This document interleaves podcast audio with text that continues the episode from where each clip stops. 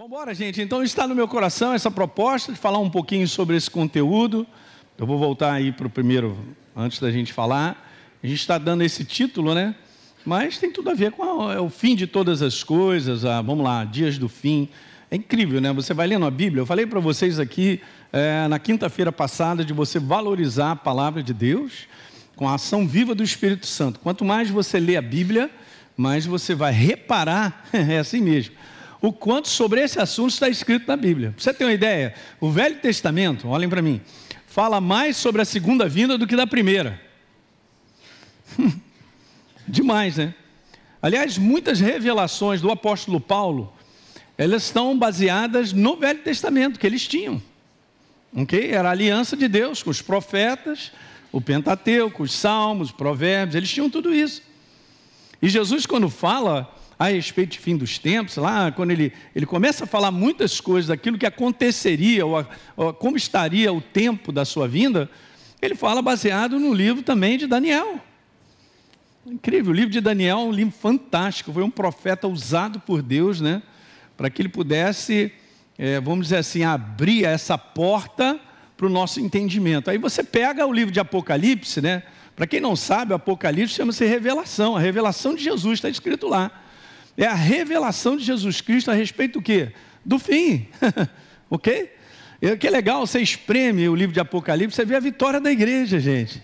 E não tem jeito, Jesus vai descer, sentou, vai reinar, acabou a palhaçada do inferno. Então o tempo da palhaçada do inferno está determinado. Você entende? Nada está descontrolado. Às vezes as pessoas pensam que está tudo descontrolado. Que, que, onde é que está escrito que está descontrolado, gente? Não, mas o mundo está doido, pastor. Está doido, mas tem alguém sentado num trono controlando tudo. Os momentos, todos os momentos, estão baseados naquilo que está escrito.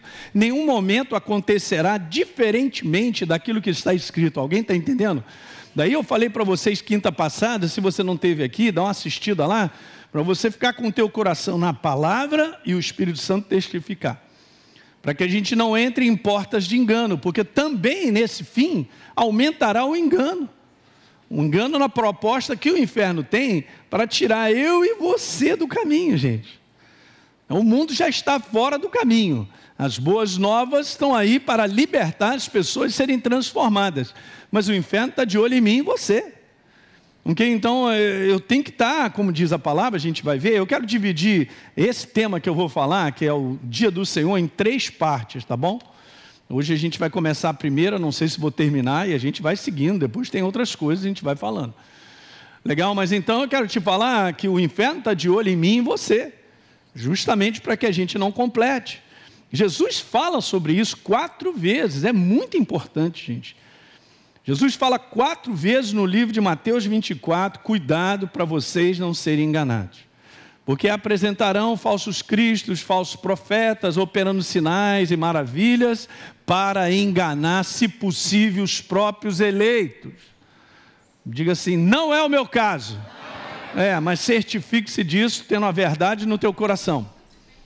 Eu não posso dizer isso confiando simplesmente porque eu estou na igreja. Eu não posso ter essa confiança depositada que eu estou lá na igreja, eu sirvo na igreja. Não, é, um, é uma fundamentação na verdade que você precisa ter. E eu também. Legal? Então isso aí tem aumentado e vai continuar, e Jesus avisou. Mas hoje nós vamos falar um pouquinho sobre o dia do Senhor, porque tem várias coisas que envolvem isso aí. E eu vou passar um texto para vocês, nós vamos começar nessa primeira parte. Quero falar um pouquinho sobre o dia do Senhor e a sua manifestação. Tá legal? Ok. Eu vou usar um texto incrível, né? Isaías, um profeta super messiânico. Jesus, Jesus fala demais de Isaías, repete Isaías. Para você ter uma ideia, gente, quando Jesus começa o ministério dele, o ministério de Jesus, ele vai começar, ele entra na sinagoga, o pessoal entrega, ó, nada é do nada. Diga, nada é do nada. Alguém entrega para ele ler, naquele sábado, o livro do profeta Isaías. E ele começa a ler na parte que está escrita. Aí está aqui em capítulos, né? Ele deve ter pegado lá o papiro, lá de Isaías, lá e tal. E nessa parte ele começa a ler. Qual é a parte que ele começa a ler? Isaías, capítulo 61. Ok? Em Lucas, capítulo 4, vai lá. Vai em Lucas 4. É bom, né? Falar sobre a verdade. Demais. Jesus vai começar o seu ministério terreno. Foi batizado. Ele vai lá em Lucas 4. Está escrito assim no verso número 16: Indo para Nazaré, onde Jesus foi criado, ele entrou num sábado na sinagoga, segundo o seu costume, uhum. e levantou-se para ler. Todos acharam? Lucas 4,16. Ó, já pega a canetinha que já já você vai anotar algo. Então, muito bom. Aí então deram para ele o livro do profeta Miquéias. Que bom que você não está dormindo, né? Já ia dar um amém aí atrás, hein? Não, o livro do profeta? Isaías, olha só. E abrindo o livro, Jesus achou o lugar onde estava escrito: O Espírito do Senhor está sobre mim pelo que me ungiu para evangelizar os pobres, enviou para proclamar libertação aos cativos, restauração da vista aos cegos, para pôr em liberdade os oprimidos e apregoar o ano aceitável do Senhor. É o ano da liberdade, o ano da restituição completa. Tendo fechado o livro, ele leu só isso aí. Que parte é essa que ele leu do livro de Isaías? Isaías capítulo 61 os primeiros versos. Tendo fechado o livro, devolveu para o assistente e sentou. E todo mundo olhava para ele. Interessante isso, né? Todos na sinagoga tinham os olhos fitos nele. Então passou Jesus a dizer: Hoje, meu Deus, gente, isso aqui é muito poderoso. Eu quero ver isso no Cinemax do céu. O próprio Deus, né? Jesus falando, isso aí foi escrito a meu respeito. Hoje se cumpriu as Escrituras, ou a Escritura que vocês acabaram de ouvir. Ele é o libertador. O Espírito do Senhor estava sobre ele, para proclamar libertação aos cativos. Tanto é verdade, gente, que eu e você estamos aqui. Se eu sou uma nova criatura, é porque essa obra ela é libertadora. E foi. Ele ressuscitou. Eu vim proclamar libertação aos cativos de natureza a humanidade presa a uma natureza que atrelava o inferno. Eu estava falando, eu gravei uma série nova falando sobre a eterna aliança né, de Deus com os homens. Aliança pelo sangue de Jesus. Um sangue libertador. Isso é maravilhoso. Eu estava até comentando com o pessoal, gente, eu estava falando lá nos vídeos, gente, por que, que a gente não tira o foco dos problemas e põe um foco numa obra que já fez algo na minha vida, que é para a eternidade. Eu sou um ser espiritual livre para a eternidade. Com pouco problema, com muito, ou com não sei o que de problema, não estou nem aí. Eu sou um ser espiritual livre. Essa é a minha alegria e o inferno vai ter que me engolir. Não, eu vou te perturbar. Perturba o que você quiser, cara. Eu sei que você está perturbando todo mundo sobre a face da terra e a igreja. Mas você não pode mudar a minha natureza. Porque Jesus venceu. Ele me libertou do império das trevas. Ah, você também, você que está me assistindo aí, cara, você tem que valorizar isso. Quando você valoriza quem você é, os teus problemas vão ficar pequenos. Vai vir rapidinho algo se mexendo dentro de você, que é a ação do Espírito Santo, a gratidão vai sair dos teus lábios. Daqui a pouco você está renovado e fortalecido e você segue adiante.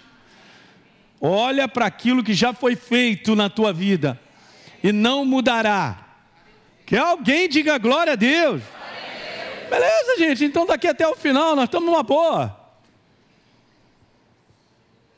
Então vamos ler o texto de Isaías, porque Isaías é tremendo, não é só esse texto, não, tem alguns outros, alguns versos e vários. A maior parte uh, dos profetas falaram um pouquinho a respeito sobre essa questão no final, o fim dos dias, né?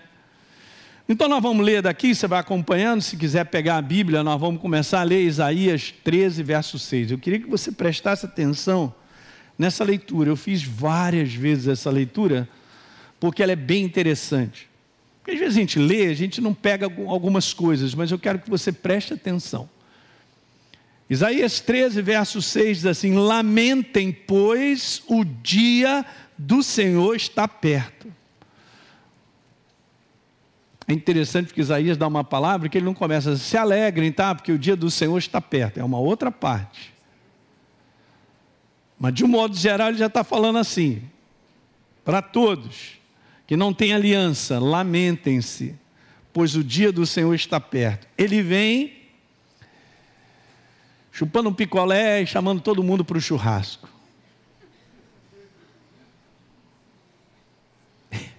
Como é que ele vem, pastor? Eu não, não sou eu que estou dizendo, não, está escrito. Querem, olha a força do está escrito para mim. Eu aprendi isso e a gente aprende olhando para Jesus. Ele falou para Satanás assim: está escrito. E ele não se moveu, ele ficou no comportamento do que está escrito. Sabe o que aconteceu? Ele venceu a tentação no deserto. Só para dizer para Satanás: está escrito. Ah, mas não é bem assim. Não tem esse negócio de bem assim. Está escrito. Ele vem como destruição da parte do Todo-Poderoso. Uau! Jesus pega e lê na sinagoga ele mesmo que está escrito no livro de Isaías. É assim que ele vem. Por isso, todas as mãos desfalecerão, e o coração de todos se derreterá. Ficarão apavorados. Está escrito isso? Sim. Ficarão apavorados.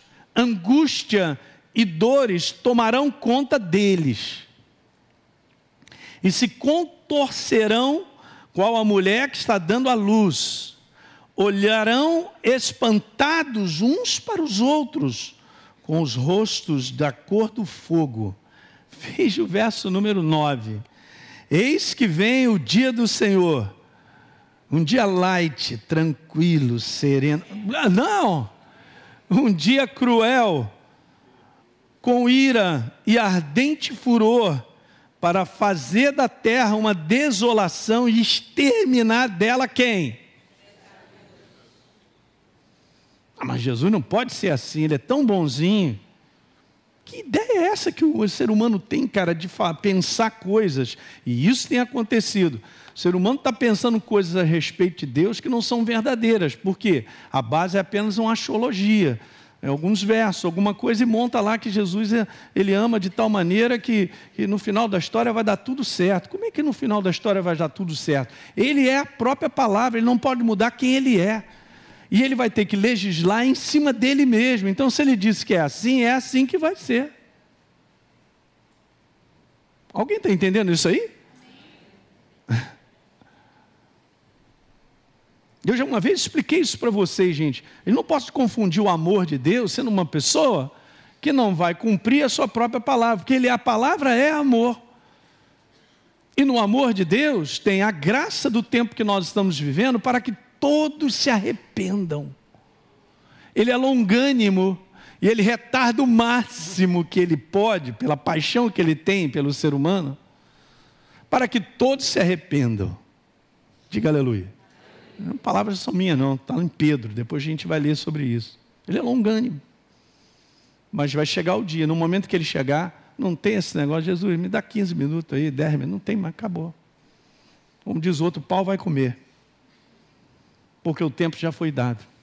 Daí, sabe, a gente vai lendo essas coisas todas, eu pelo menos, vou tirar aqui o meu coração. Eu boto para dentro, cara, numa responsabilidade de continuar trabalhando para Ele, de continuar servindo e anunciando as boas novas de salvação. Porque a única garantia de eu não ser destruído é pertencer a Ele. Alguém está entendendo isso, gente? Mas é legal a gente ler coisas, cara, que a luz chega, como Jesus mesmo. Jesus falou que eu não vim julgar o mundo, porque o mundo já está julgado. Pelas próprias sua atitude e comportamento e nas suas decisões e nas suas escolhas, eles amaram as trevas, porque as suas obras eram más.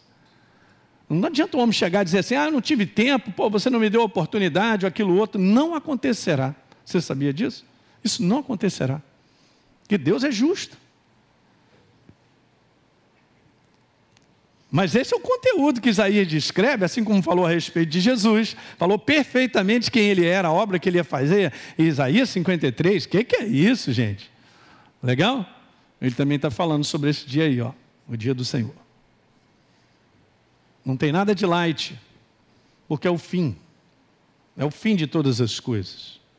É o fim do tempo que Deus deu ao homem para que ele trabalhasse na terra. Depois a gente vai ver mais outros aspectos são legais de falar sobre isso. Tudo tem um tempo, gente. Há um tempo, há um propósito. Deus estabeleceu um propósito e tem um tempo para esse propósito.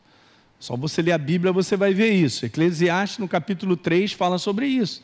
Que debaixo do céu tem um propósito e tem um tempo para esse propósito se cumprir. Então, um tempo da abertura desse resgate, Jesus foi e está dando esses dois milênios aí, para que as pessoas o recebam como Senhor e Salvador, mas chegará um tempo da sua segunda vinda. Os anjos, quando viram Jesus subindo, estava todo mundo lá, né? E Jesus estava sendo elevado assim, ó, está lá em Atos, capítulo 1, lá no verso 8, 9, está lá. Aí o que acontece? É, não, antes um pouquinho. Aí Jesus estava lá subindo, os anjos falaram: Ei, varões galileus, vocês aí estão vendo Jesus subir. Dessa maneira também ele descerá, ele voltará. Legal, né? Então tem um tempo. E o que a gente percebe isso, gente, é que esse tempo está acabando mesmo. Estamos nessa prorrogação aí. Então veja só esse verso 9 Olha o verso 10. E aí agora fala de algumas coisas que depois a gente vai comentar isso para frente numa outra, numa outra parte aí, né? Porque as estrelas e constelações dos céus não darão a sua luz. Esse é um verso super interessante, porque lá no livro de Joel fala sobre isso.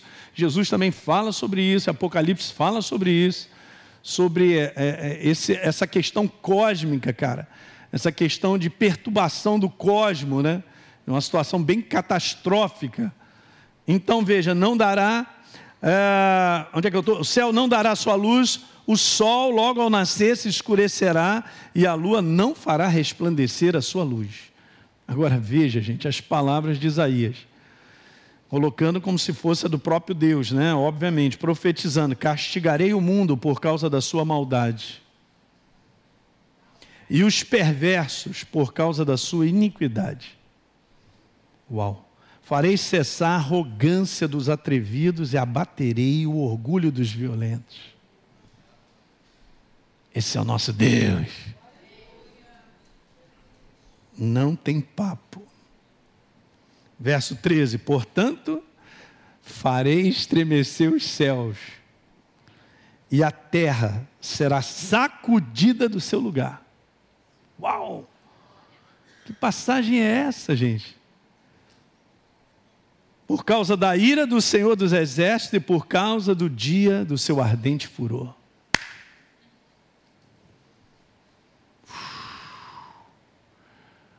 Fantástico.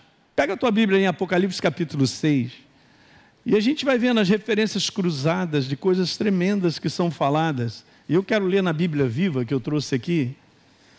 A gente leu um pouquinho aí sobre a questão das estrelas a constelação dos céus não dará a sua luz, o sol não também não, a lua também não vai resplandecer e tal. E aí a gente fala sobre o que vai acontecer, e aqui fala sobre estremecer os céus, a terra será sacudida. Olha essa descrição, muito legal. Anote aí para depois você ler, né? Entra lá na internet. Você pode entrar, se você tiver a Bíblia viva, é bem legal. Sobre Apocalipse capítulo 6, o sexto selo. Pastor, você não vai falar sobre os selos, sobre as trombetas, as taças? Vou, depois. Tem muita coisa para a gente falar. Acho que dá uns 10 anos para a gente falar sobre. Muita coisa boa.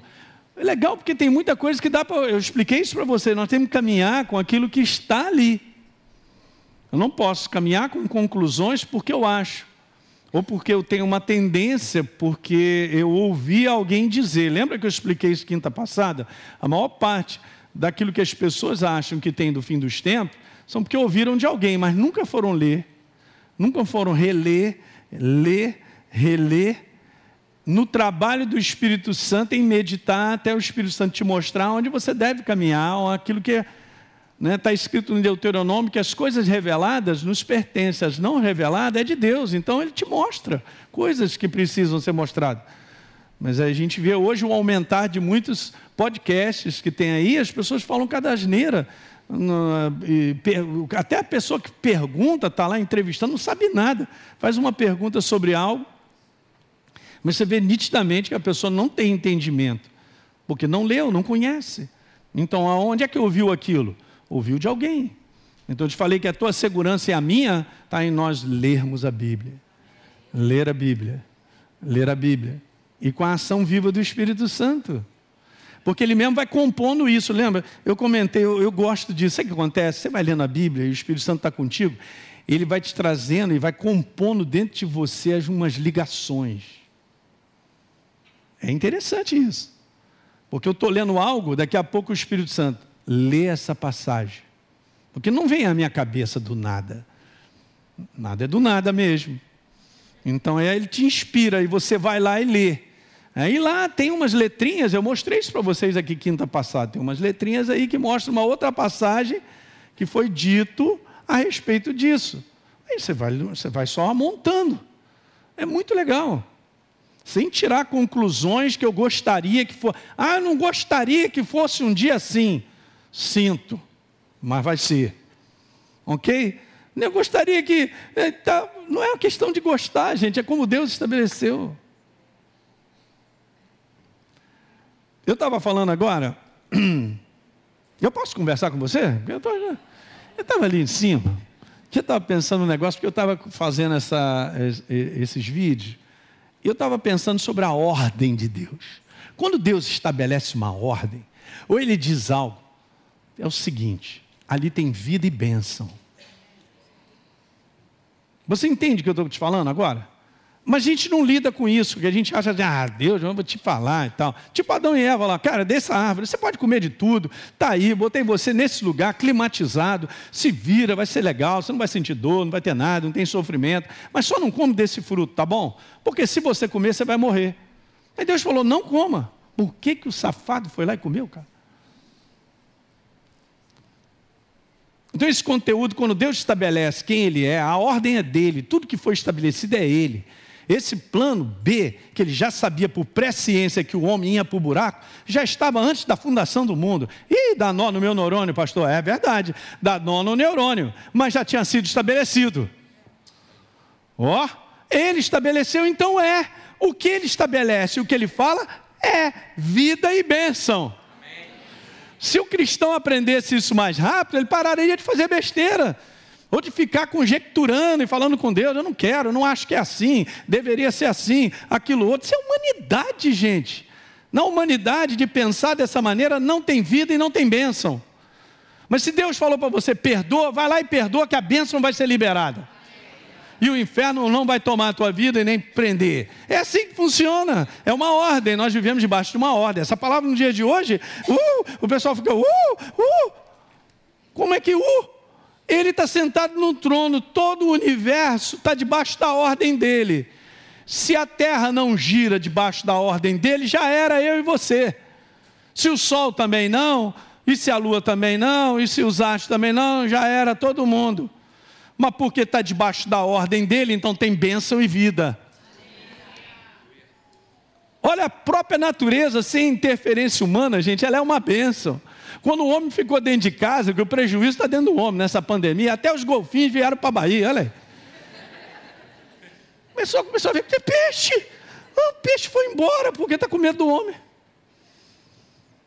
Mas quando o homem chega, cara, é para contrariar, é para ser do contra, é para, não, não pense que é assim, pastor, é, não, não, eu aprendi assim, aquilo outro, tal. Cara, lê a Bíblia, tá? O meu conselho é só esse. Lê a Bíblia, lê a Bíblia e creia no que está escrito. Está escrito que é assim, então é assim. Eu creio. Isso põe em nós um temor. É óbvio que Deus, cara, ele, não, ele é amor, gente. Ele tá... Mas o tempo final vai ser assim. Agora você vê, sexto selo. Vamos lá. Apocalipse capítulo 6, verso 1. Eu acabei de ler agora aí sobre o céu, com tudo isso que aconteceu. Verso 12. Acompanha comigo, perdão. É, Apocalipse 6, verso 12. Eu estava contemplando quando ele quebrou o sexto selo, Jesus. No pergaminho tem sete. Ele abriu o sexto, beleza. E houve grande o quê? Uhum. O sol ficou o quê? Escuro como pano negro. A lua ficou da cor de sangue. Então parecia que as estrelas do céu estavam caindo sobre a terra, como figos verdes das figueiras, sacudidas por ventos fortes. Veja agora, gente. E o céu, o céu estrelado desapareceu como se tivesse sido enrolado à maneira de um rolo de pergaminho e tirado dali. E cada montanha e cada ilha foram removidas do seu lugar. Pastor, esse negócio é, é violento. Agora vamos continuar. Os reis da terra, os príncipes do mundo, os oficiais militares, os ricos, os poderosos, todos os homens grandes e pequenos, escravos e livres, escondiam-se nas cavernas, nas rochas das montanhas e gritavam às montanhas, gente, e às rochas, suplicando: caiam em cima de nós e esconda-nos do rosto daquele que está sentado num trono. E do que?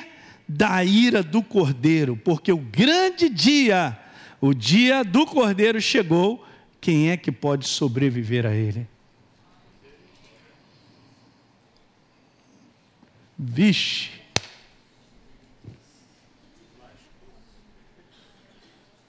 Olha lá, a ira do Senhor dos Exércitos, por causa do dia do seu ardente, o quê? Furou. Isso aí. Nossa, fantástico. Então vamos seguindo. Só, só essa passagem, já, já li ela várias vezes, esse negócio fica, meu Deus, esse negócio é. Ok. Mas só um detalhe que eu quero te colocar. Essa ira, ou esse desfecho final nesse conteúdo, como você vai ver aqui, eu vou falar, para nós, cara, é um outro aspecto. Para nós é um tempo de recompensa, de júbilo. Diferente para o povo. O povo dele não porque nós somos melhores que os outros, não é nada disso. Mas essa oportunidade tem sido dada a todo ser humano. Legal? Então vamos falar um pouquinho o que seria o dia do Senhor nessa primeira parte. Então é muito importante a gente saber, gente, caracterizar, tá legal? O dia do Senhor dentro do maior contexto dos livros que nós lemos, porque são várias passagens. OK? Então, você lendo todas elas e dentro do contexto, você percebe algo muito claro: que o dia do Senhor, dentro do maior contexto mostrado na própria palavra de Deus, é um período de tempo que não está marcado como se fosse um dia de 24 horas, porque dá essa impressão. Ok? Então não é um período marcado de 24 horas. Eu vou até te falar um pouquinho aqui à frente sobre a palavra no grego, sobre o dia. Pode significar dia como se fosse 24 horas, mas também tem outro significado. E daí você pega todas as referências que falam sobre o dia do Senhor, e você não vai ver que é exatamente um dia de 24 horas, é um, é um período de tempo do fim, onde Deus terminará o que precisa ser feito. Hello? Legal. Depois a gente vai falar na frente, nas 70 semanas de Daniel, como é que é isso, como é que funciona. Cada semana são sete anos e tal. Ok. Então veja, o apóstolo João, por exemplo, e aí eu comecei a estudar isso, eu falei, caramba, isso aqui é interessante. Aí fui pegar todas as referências sobre o dia do Senhor. Aí beleza. Eu fui para o livro de Apocalipse. O, o, o, apóstolo João abre o livro de Apocalipse dizendo que ele foi arrebatado em espírito no dia do Senhor. Apocalipse 1,9. Eu, João, irmão e companheiro de vocês na tribulação. Quem está na tribulação, diga aleluia. Porque se não tivesse, é de outro lugar. Ok? Eu estou na tribulação também. Mas não significa. Hã? Então nós estamos aí, companheiros na tribulação, ó, que mais? Olha só o que, que ele fala, gente. No reino, aonde? Na perseverança em Jesus. Quantos estão na perseverança aí? É nós, é nós, é nós na fita. É nós na fita. Então ele estava na ilha de Pátimos por causa da palavra de Deus e do testemunho de Jesus. Aí agora no verso 10 está assim: Achei-me no espírito. E você sabe que então ele ouve uma voz que chama, diz para ele assim: Vem cá, sobe aqui, garoto. E aí então ele entra numa dimensão do espírito. Ele achei-me no espírito no dia do Senhor e ouvi atrás de mim uma voz forte, como de trombeta, e fala para ele coisas, e daí começa, mas diz assim para ele: O que você vê, você escreve, cara. Legal, né?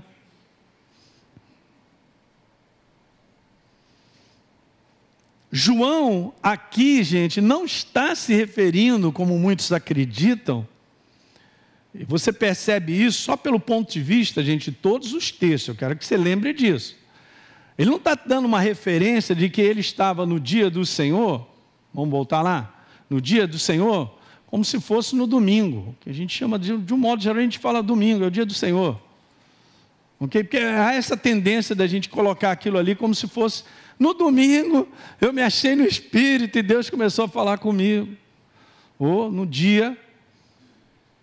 Mas é super legal você ter esse entendimento que faz sentido com todo um contexto do dia do Senhor, quando é apresentado do Velho Testamento, que os apóstolos, gente, o que, que eles tinham? Que, por que Paulo tinha tanta revelação? Cara, porque ele estava sempre com pergaminho do Velho Testamento, ele estava lendo e tal, e Jesus ia ministrando e revelando a ele. Então, esse conteúdo do passado é super importante. Então, veja, de acordo então com esse texto aqui, ó, ah lá, voltando a falar sobre o dia, dia, essa palavra aí no grego, ela pode ser traduzido como sim, dia de 24 horas, mas pode significar um período de tempo marcado pela vinda do Senhor, manifestando o início do seu julgamento sobre o mundo. É o que nós acabamos de ler em Isaías e outros textos que são vários. Alguém está pegando aqui? É legal, né? Para a gente abrir e entender que, não é um negócio não, isolado. Mas Jesus está vindo. Jesus não está vindo assim do nada e tal. As coisas que antecedem a vinda do Senhor, gente, são extremamente. Você tem uma ideia? Lucas está escrito assim no capítulo 21, de que as pessoas desmaiarão com a antecipação das coisas que irão acontecer de terror, de medo. Os poderes do céu serão abalados. Fala aí para mim. Falando sobre os julgamentos depois, né? A gente pode comentar para frente aí, tem muita coisa interessante. São coisas terríveis, gente. De um modo geral, a terra está bem calminha. Até agora. Porque não é verdade? Tudo que está acontecendo ainda está bem calmo. Hum. Então a palavra, ela pode ser traduzida assim. E tem esse, esse conteúdo que fica muito próprio, analisando o contexto das outras passagens, sobre um período de tempo. Diga, um período de tempo. Aí você vai me perguntar assim, pastor, quanto tempo? Cara, isso aí tem que se encaixar dentro da última semana de Daniel. Hum, isso é importante.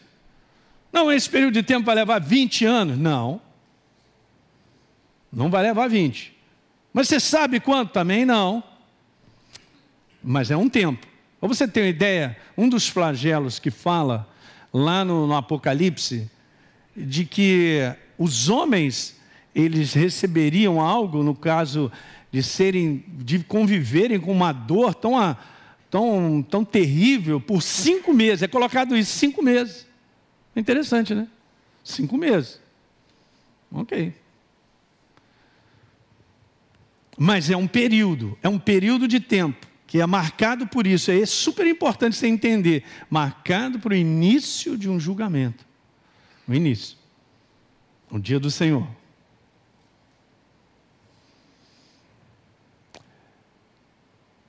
Olha só que interessante, porque essa é a mensagem do Apocalipse de maneira simples. Eu poderia tirar várias coisas do Apocalipse, como por exemplo, tem uma mensagem super interessante, né? Que fala sobre as sete cartas, antes de falar sobre essa questão dos selos, Jesus manda um recado para a igreja. E ali tem, cara, tem camadas de revelação. Várias coisas. Do que acontece na igreja, o que não deveria, a correção de Jesus. É super importante a gente entender que Jesus estava ali corrigindo a igreja para ela andar no caminho certo. Então, de sete igrejas, ele corrige cinco. Pô. E duas fala para eles assim: ó, fica firme aqui, continua dessa maneira e tal, para que ao vencedor, ao vencedor, eu darei o direito de comer da árvore da vida, de sentar no meu trono. Muito legal. Mas a mensagem é essa aí: em primeiro, um julgamento do mundo por uma série de flagelos que estão determinados, não tem jeito, e o estabelecimento do reino milenar do nosso Senhor Jesus Cristo. Que alguém diga glória. E nós com ele. Serão todos? Mas já não sei. Tem algumas coisas que estão na Bíblia que é bem interessante lá, uns versos. Até uma vez mostrei para o Wesley sobre isso aí. Mas, ok, mas isso aí é a verdade. É o que está estabelecido. Jesus vai reinar mil anos sobre a face da terra. Meu Deus, o que, que é isso? Chega logo. A Bíblia se refere a esse tempo de várias maneiras. Tem algumas expressões que são intercambiáveis, como por exemplo, o dia do Senhor é citado 25 versos, em 25 desses 23, ele é apresentado como sendo o dia do ajuste de conta, dia do juízo, dia do retorno. Ao mesmo tempo que é o retorno do Senhor, pode colocar junto, gente, porque acabou, é dia do juízo, é dia de ajuste de contas, é dia de julgamento.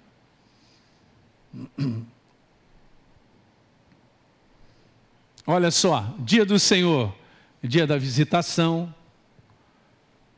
São as mesmas expressões, sinônimos, né? falando a mesma coisa. Tem lá o dia do Senhor, 2 Coríntios. Depois, dia do juízo, 2 Pedro 3, 10, 7. Eu estou colocando só alguns, tá?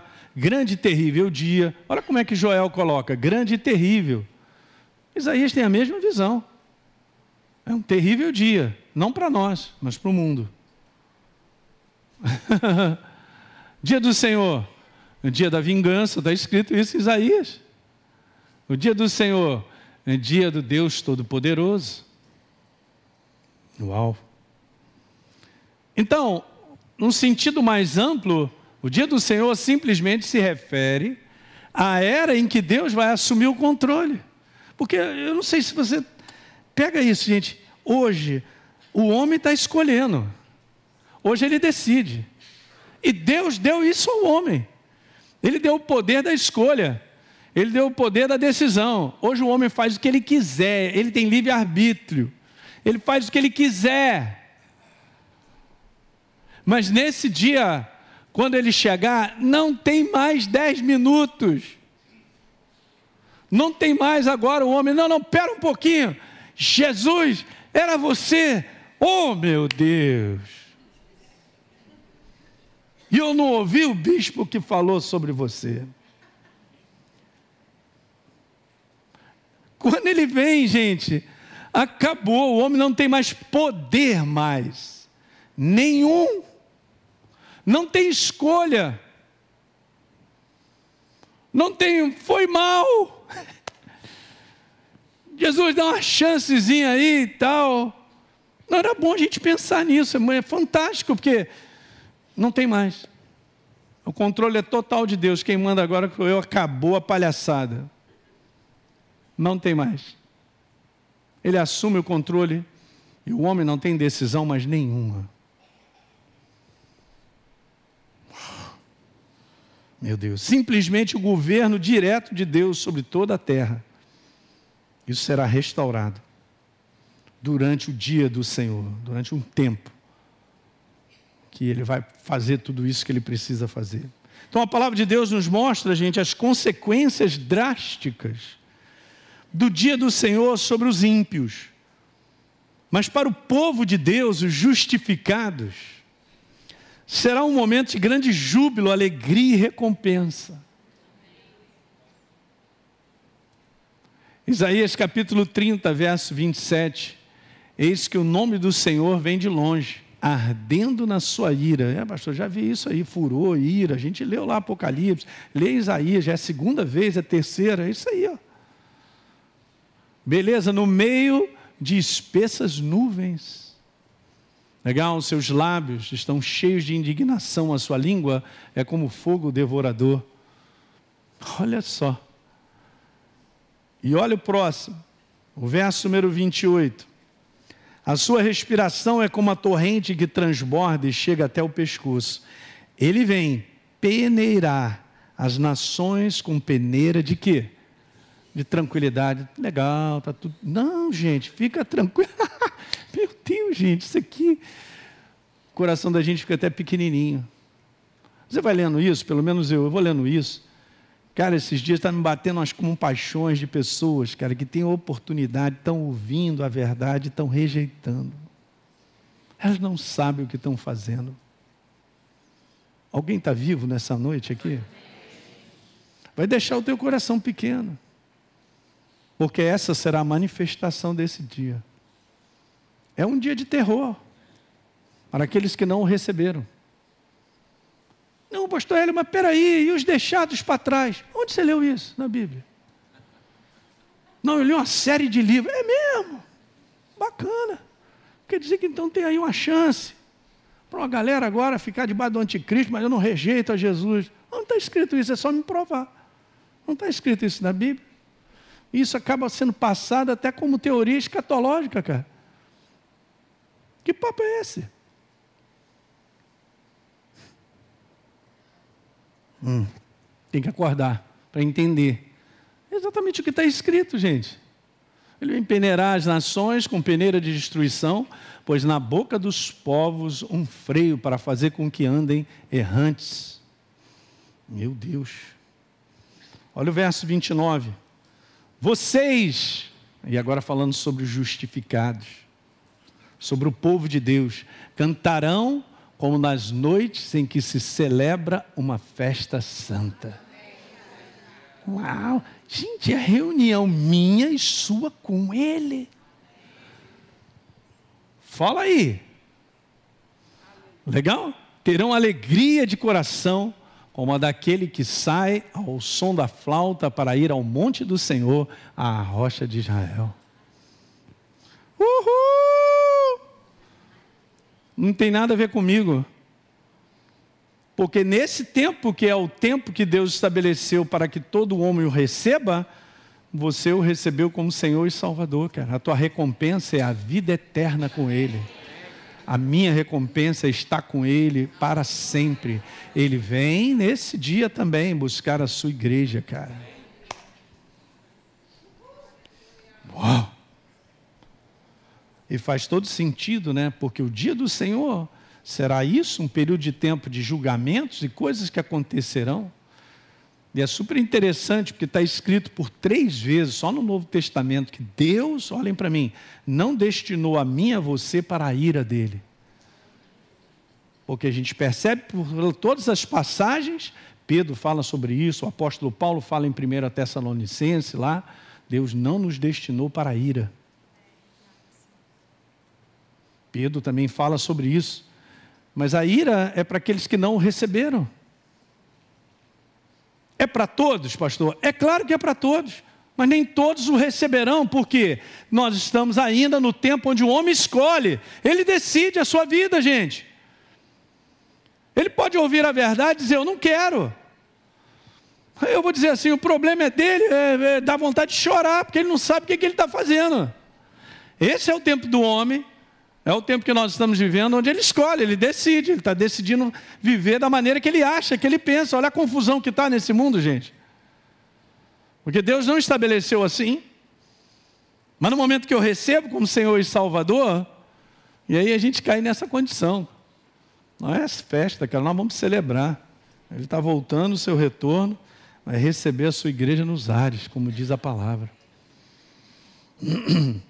Então, essas duas consequências, gente, do dia do Senhor, o julgamento para o mundo e a recompensa para a igreja. Então preste bem atenção. No dia do Senhor, julgamento para o mundo, recompensa para a igreja. Não esqueçam disso. Ok? Porque é exatamente isso. É vista aqui em 2 Tessalonicenses, que a gente vai ler, é a passagem que Paulo escreve. Olha a maneira como ele escreve. Se a gente está lendo todas essas de Isaías aí, né, que o negócio, pastor, essa leitura é pesada. É mesmo? Então vê o apóstolo Paulo, o apóstolo da graça, fazendo algo aqui bem legal, assim, de maneira bem light. Ele dizendo algumas coisas que são importantes. É por isso que nós mesmos nos orgulhamos de vocês, falando da igreja, nas igrejas de Deus, por causa da perseverança e da fé que vocês demonstram em todas as perseguições e tribulações que estão suportando. Alguém lembra que a gente leu lá falando sobre tribulação? Uhum, é a igreja. Legal. Aí ele continua. É, isso é sinal evidente do juízo de Deus. Para que vocês sejam considerados dignos do reino de Deus. Shhh. Uau! Pelo qual vocês também estão sofrendo. Ele mesmo declara numa passagem falando sobre muitas tribulações, importa entrar no reino de Deus, gente. Uau! Beleza. Aí depois ele diz assim: Pois de fato é justo para com Deus que ele retribua com tribulação aos que causam tribulação a vocês E começou a pegar. E que dê a vocês que estão sendo atribulados descanso. Está falando de perseguições. Juntamente conosco, quando do céu, olha aí, se manifestar o Senhor Jesus com os anjos do seu poder. Acabou a palhaçada. Escuta. Aham. Uhum. Em chama de fogo. E tomando o quê?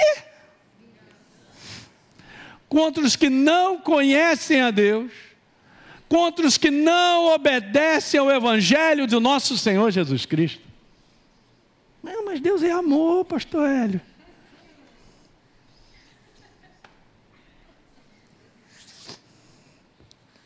Eu falei para vocês, temos que ler. Por ele ser amor é que o julgamento chegará, ele é justo. Ok? Porque ele já estabeleceu a porta para que todos saiam desse julgamento, dessa condenação que já tinha sido estabelecida lá em Adão. Vai morrer, passou para a humanidade, é só ler Romanos capítulo 5, você vai entender. Mas a porta de salvação é Jesus, Ele é o caminho, a verdade e a vida. Ninguém vem ao Pai senão por Ele. Esse é o amor dele. Morreu no meu lugar. E a gente está achando que não vai ser dessa maneira? Ok. Contra os que não obedecem ao Evangelho do nosso Senhor, estes sofrerão penalidade de eterna o quê? Uhum, banidos da face do Senhor e da glória do seu poder. Eu só queria dar uma pausa aqui para te falar algo interessante, que às vezes as pessoas acham, quando falam, ah, banidos da parte do Senhor, serão destruídos. Tipo assim, ah, então, pastor, então o cara vai, ele, ele vai deixar de existir. Não. Ele vai continuar existindo fora, banido da face de Deus, totalmente numa morte, cara, num sofrimento, numa tribulação, numa tortura contínua. É só ler a Bíblia, no inferno. Não, isso é verdade? Claro que é, está escrito. Hum. Não, eu não quero acreditar que é assim. Esse é um problema, hein? Você tem que crer naquilo que está escrito. Eu não posso ler aquilo que eu creio. Eu tenho que crer naquilo que eu leio. Eu já falei isso de outras maneiras. Mas hoje está acontecendo isso, essa é a baita de uma apostasia. É não acreditar que Jesus é light o suficiente para dar uma liberada. Mas Jesus é tão bom, ele não pode perdoar Satanás. É uma maneira humana né, de pensar terrível, cara. É, né? Você não pode tirar. Como é que eu e você tiramos uma conclusão daquilo que não está escrito, cara? Não pode. Você já vê que no final ele vai jogar lá no lago de enxofre, lá para a eternidade. Ele, o falso profeta, não, é não a besta, os, os bestoides, os imbecilhoides, os, tudo com essa. para a eternidade, cara. Depois de um julgamento, fala para mim, cara, é assim, está escrito, então é. Não, mas a minha cabeça não consegue encaixar isso. Eu não estou falando da tua cabeça. Quando você lê esse livro, só tem uma coisa: ou você se submete crendo nele, ou não se submete não crendo nele. Que Deus não me chamou para entender, Ele me chamou para crer. E se Ele disse que é assim, assim será. Então nós estamos lendo o apóstolo Paulo, pegando pesado.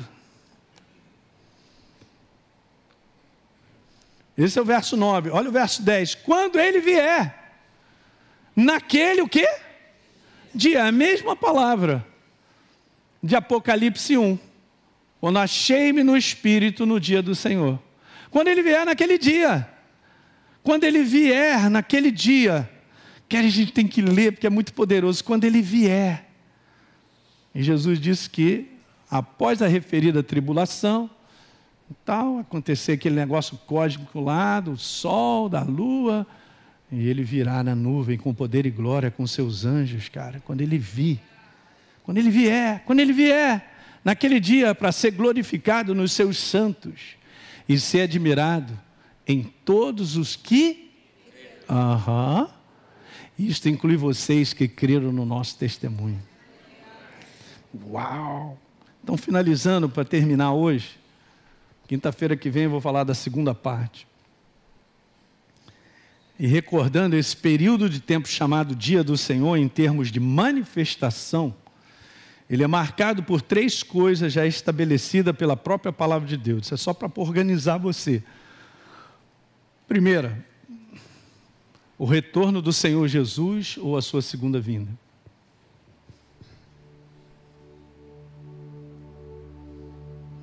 Uau, beleza. que mais? consequentemente, a reunião do seu povo com ele, o arrebatamento da igreja. Terceiro, início dos julgamentos já determinado pelos flagelos dos sete anjos. É isso aí.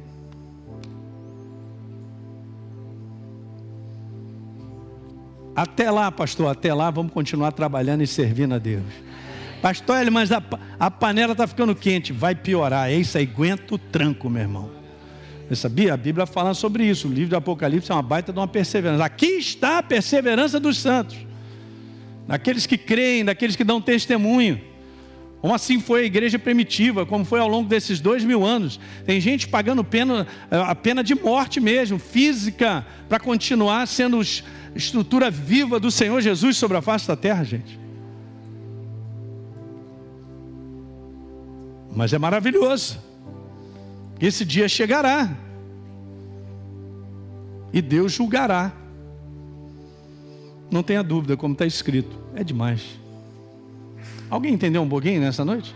Isso são as bases de substâncias que é a verdade para te falar, para você caminhar. Se eu for começar a pensar em muitas outras coisas e sair da palavra, mas o contexto sobre a manifestação do dia do Senhor em todos aqueles versos, na maior parte deles, se não quase que absolutas, falam sobre esse conteúdo. Aleluia. Fique de pé, glória a Deus. Então, quinta-feira que vem, vamos falar da segunda parte. Eu quero falar sobre o dia do Senhor. Seria uma surpresa?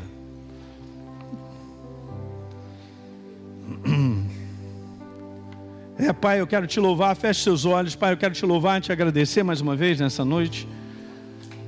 Por mais uma vez, Pai, nós abrimos a tua palavra.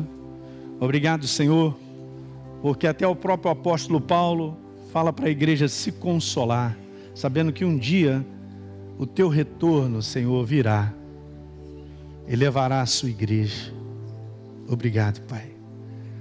Obrigado que nós estamos vendo dias assistidos por Ti, cuidados por Ti.